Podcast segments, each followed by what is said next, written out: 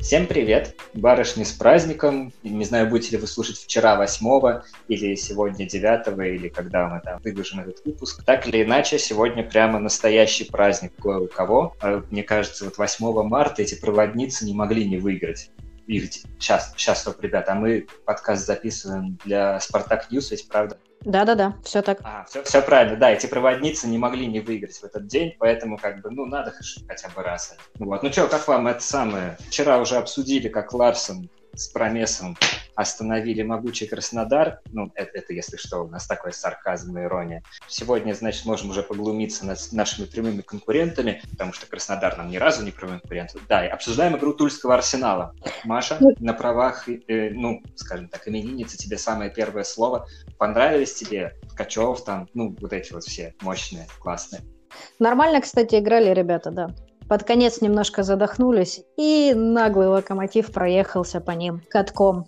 Особенно, конечно, преподнес подарки самый медийный парень Локомотива Федор Смолов. Он вспомнил о том, что он а, хорош не только в Инстаграме, в фотосессиях для журналов. Ну ладно, на самом деле Смолов а, действительно очень качественно вышел, и было впечатление, что для него очень-очень важен этот гол. Я вот всегда говорил, просто Смолов нужно давать, выводить его на ударную позицию. Дальше он все сделает. Я, конечно, сегодня у меня просто идеальный момент, чтобы сказать, я, я же говорил, вы ничего не понимали, а я верил в него с самого начала ну, реально гол совершенно породистый. Если брать, например, удары Крыха, которые залетают там один из 50, но очень красиво, то это одно. Ты просто бьешь там в надежде, что что-то получится. А Смолова как такой нацеленный, он сделал ровно то, что хотел. Прицелился в дальний, исполнил. Вот замечательно. Так Анри забивал, кстати, пачку. На углу штрафной принимал мяч, убирал под правую и заковыривал в дальний. Пойди что-нибудь, с очком не, вы, не вынешь такой. Мне, кстати, кажется, что, что у Смолова тоже таких голов немало было в Краснодаре, правда. И я помню один его такой гол на стадионе Локомотив, только в ворота Локомотива локомотива за Краснодар. Мне кажется, нечто похожее он там исполнял. Это был локомотив Черевченко, который потом волевую одержал благодаря Ниясу и, по-моему, Касаю, ну что-то такое. Но вот Смолов тогда забил нам похожий гол. Может, мне кажется. Нет, тебе не кажется. Я тоже думал вспомнить, но сегодня Маша играет на опережение. Yeah. Да, я смотрю, вы все такие на позитивчике, аж это страшно-страшно. Поливаете... Да, это... недоброе. Не, ну а что ты хотел? Ты так говоришь, что вот, Смолов молодца. Нет, Смолов молодец, конечно, это все шикарно, все отлично. Но, блин, а сколько ударов Смолов вообще нанес за локомотив? Из КПД мне просто хотелось бы посмотреть это, потому что, ну, блин, я не уверен, что из 10 ударов он хотя бы 3 еще вот таких вот забьет, честно. Вот, вот вообще уверенности нет, просто наблюдая за его игрой все вот эти вот сезоны, как бы, блин, Недаром ходит это прикол про дубль Смолова. Не то, что про дубль, а вообще про гол Смолова уже приколы ходят. Так что, ну, я не знаю, такие авансы, авансы. Но в этом матче он был хорош. Прям отлично вышел. Надеюсь, что это он так соскучился по футболу, и это жажда надолго. Хотя бы до конца сезона, пока он там в МЛС свой не уйдет. Куда он собирается? Ну хорошо, ладно, я понимаю, что действительно, может быть, маловато Смола забивает за Лока, но я хочу еще такую вещь сказать. Может быть, все смотрели, может и нет, э, Лока Лиг с Димой Бариновым. А Дима mm-hmm. Баринов, ну вот честно, для меня авторитет в футбольном плане. То есть то, что говорит Дима, я практически на 75% априори верю. Вот. И когда его просили составить команду мечты, в которой он играл, когда партнеры там с кем он играл или хотел бы сыграть в нападении, он поставил Федю Смолу. Человек, который играл с Ньясом, не знаю, там, с кем еще он играл, с Дзюбой в одной команде, который не постеснялся Ван Дайка включить центр защиты. Мне кажется, что выбор Смолова в центр нападения, он такой, не то что символичный, он о чем-то говорит.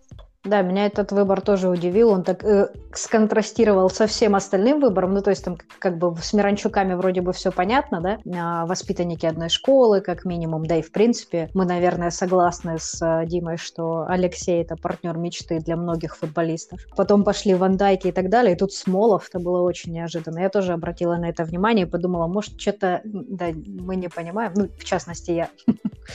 Мне кажется, никто не понимал, ну, до сегодняшнего дня хотя бы вообще никаких догадок не было. Ну, посмотрим, как это пойдет дальше. нам из середины таблицы выбираться, как бы. Такой Федя команде определенно нужен. Ну, вопрос какой, потому что не было не так много эпизодов, он действительно классно исполнил в одном, потом отдал передачу, тоже так ситуативно, и потом был какой-то следующий момент, когда он уже не очень классно действовал. Понятно, что есть легкая эйфория от этой игры Феди, но, наверное, ей предаваться не стоит. Давайте подождем. Если вдруг он переродился, как птица Феникс, в него вселилось какой-то, не знаю, какой-то краснодарский дух, да слава богу, мы все будем только рады. Но пока, наверное, рано пускать салюты.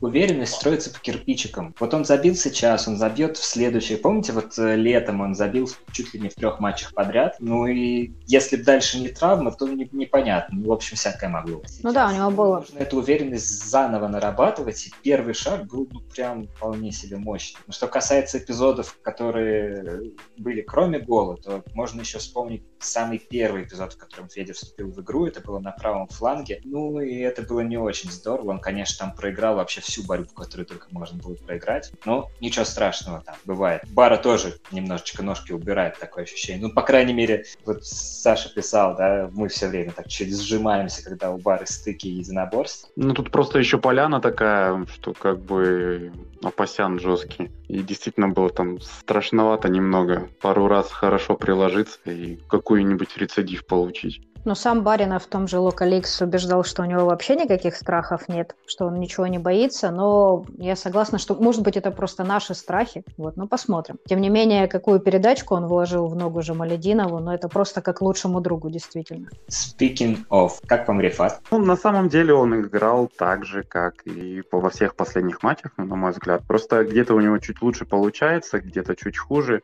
Например, в прошлом матче его все, по-моему, шибко хейтили, да, давай давай, уходи там. Если у тебя там шик... заканчивается контракт, то шикарно, иди отдыхай. Нам ты не нужен такой. Вот я таких комментариев просто массу прочитал. По инстату он, по-моему, третий по показателям в команде был в прошлом матче. Сейчас он, ну, тоже как бы, ну, не десятка, видно, что не десятка. Там, может, какие-то начальные задатки есть, но это явно не его позиция. Тем не менее, ну, гол есть гол, гол приятно старается. Говорят, что поддержка от Николича есть у него. Ну, насколько это все э, соответствует нашим ожиданиям и желаниям, конечно, не сопоставить. Честно сказать, сегодняшняя игра, конкретно на поле Тульского арсенала, скажем так, это не игра для десятки. Это скорее игра для флангового защитника, потом для центрального нападающего, а потом, возможно, центрального защитника, вратаря или кто там будет добивать. Что-то вот постоянно все выдавливается на фланге и дальше просто грузится в штрафную и дальше ну, как-нибудь. Вот, например, Дани Конин рассказывал, когда в Иркутске поля плохие, просто грузят вперед, а дальше нужно борьбу выигрывать. А приезжают там всякие разные умные, техничные и начинают там офигевать от того, а как тут вообще футбол играть. Ну, мне кажется, это все равно не самая паршивая игра была для Рефата. Действительно, и качество поля нужно оценивать, но при этом был эпизод, по-моему, Камано он там выводил неплохо. Один, может быть, пару раз. Совсем по свежим следам с вами разговариваем, поэтому, может быть, эмоциональное впечатление, но мне не кажется, что это прям какая-то супер плохая игра от Рифата. Мне кажется скорее, что после игры Леши Миранчука которому, кстати, тоже очень много доставалось всегда от болельщиков «Локомотива». После игры Леши Миранчука у нас особые требования к игрокам, вот, э, которые исполняют диспетчерские функции, играют на позиции плеймейкера, десятки и все остальное. Поэтому, мне кажется, нужно немножечко, немножечко терпения, потому что Рифат явно старается, и задатки у него действительно есть, и хорошие передачи в каждом матче тоже есть. Хорошо, ладно, Рифат старается, команда старается. А что было в начале второго тайма? Почему так все плохо? Ждать ли нам подобного от следующих игр? Потому что если мы берем матч с ЦСКА, после перерыва Локомотив просаживается, как я не знаю что, и там первые 15 минут нас возят крылом по газону. С Тулой то же самое абсолютно. Хотя результаты, ну, совершенно разные. Тут ничья 0-0, там 2-0 уже. Тут ведем, тут наоборот, надо, надо, надо нам было срочно забивать, но мы все равно первые 15 минут терпим, стиснув зубы. Блин, но проблема-то не, не первый год, на самом-то деле, у нас э, и при Палыче такая же фигня была. Собственно, и вообще первый тайм такой, будто смотришь локомотив до сборов Николича. Флешбеки такие ловились немного. Я не знаю, с чем это связано как будто уверенности своей не хватает. Может, это тренера э, на скамейке не было. Сложно сказать. Ну, прям действительно было э, так себе ощущение, что, ну, в лучшем случае ночей, э, ничейку закатим. Главное, чепуху не пропустить, там, дальний удар того же Ткачева, потому что в первом тайме он отлично приложился. Если повтор заметить, там Гиля в перекладину все-таки переправил. Легкое касание, а какое важное. Все могло бы быть совершенно по-другому.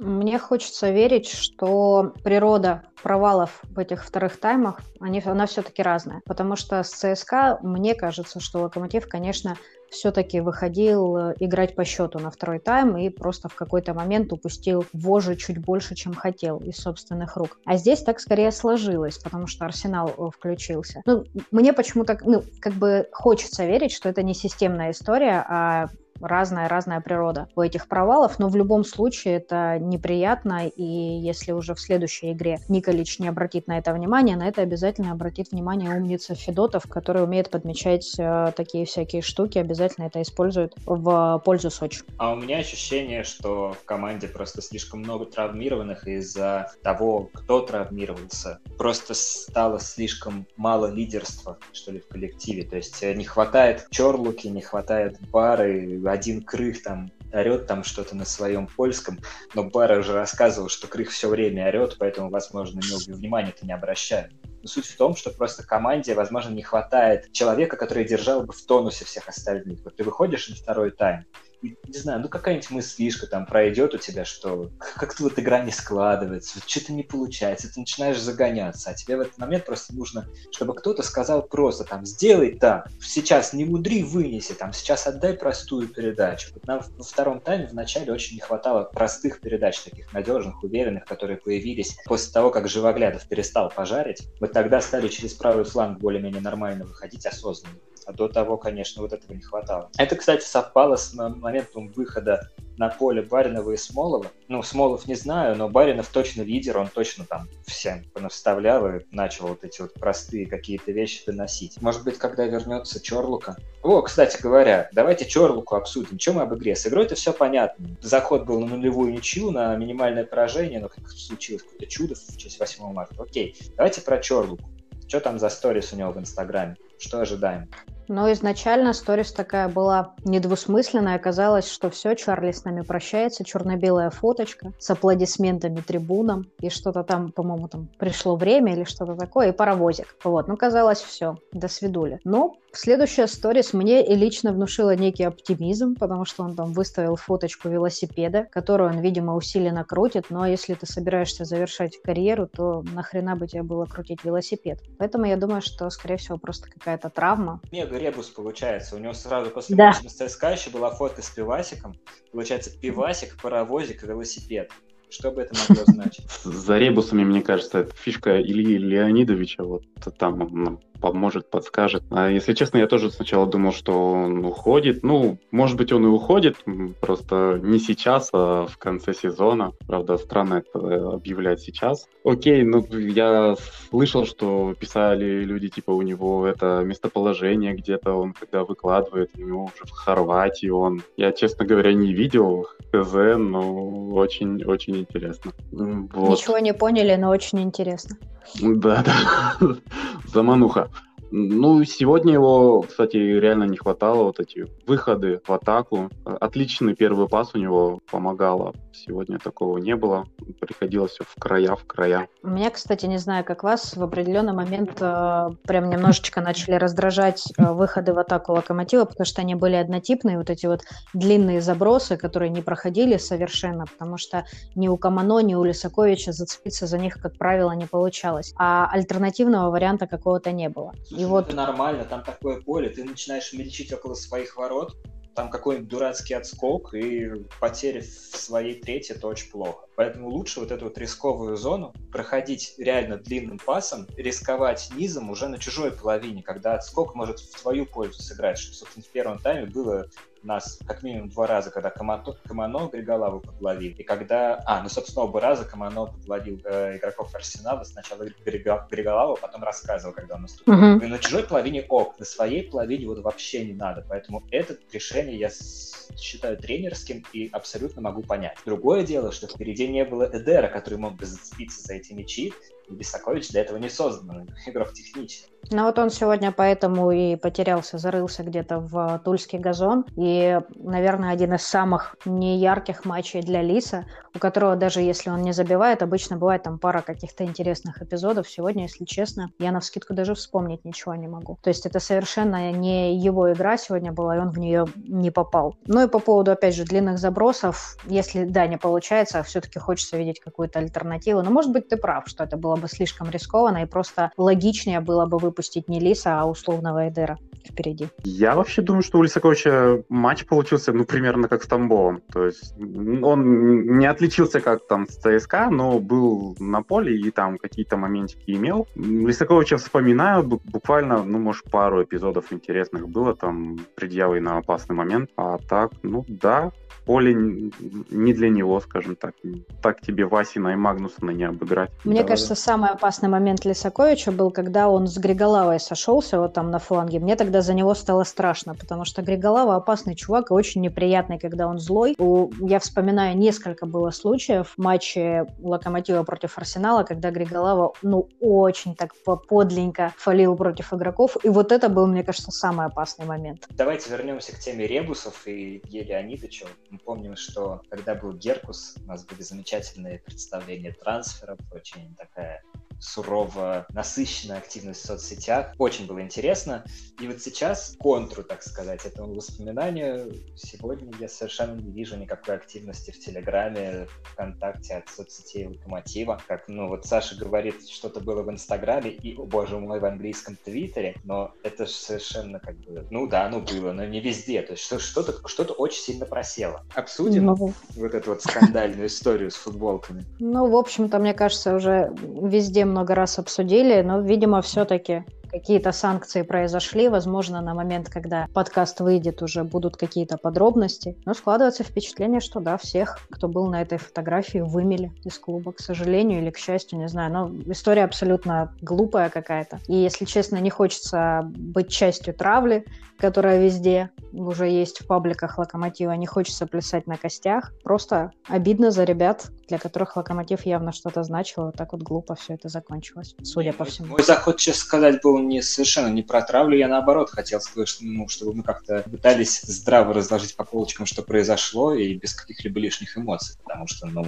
с одной стороны, конечно, ерунда, там, с другой, ну, люди же тоже там должны как-то друг с другом общаться, там, ну, да, были ошибки. Ну, да, какая-то немножко школьная выходка и явно очень эмоциональная на нее реакция.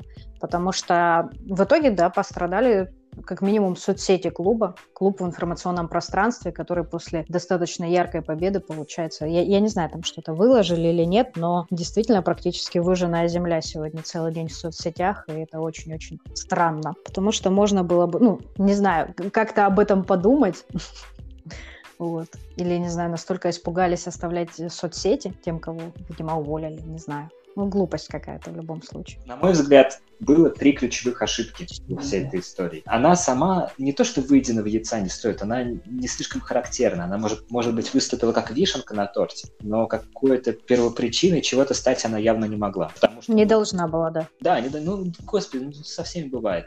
Ну ладно, вот первая ошибка. Кто предложил сделать эти футболки? У меня два варианта. Либо это предложил сам, значит, этот Комаров, кого, собственно, провожали с таким размахом, либо это инициатива, так сказать, его подчиненных пресс-служб службы, они говорят, давайте мы там футболки поддержим. Это первая ошибка. Ну, господи, ну, это просто ну, бескультуре какой-то. Ну, за, зачем такую фразу, которая явно там ничего особенного не, не значит, а если и значит, то можно было хотя бы интереснее придумать, какую-нибудь другую, например. Но зачем ее писать на футболку, это раз. Второе, второе, зачем в этом фотографироваться? У тебя там в клубе два года уже утечки постоянно идут.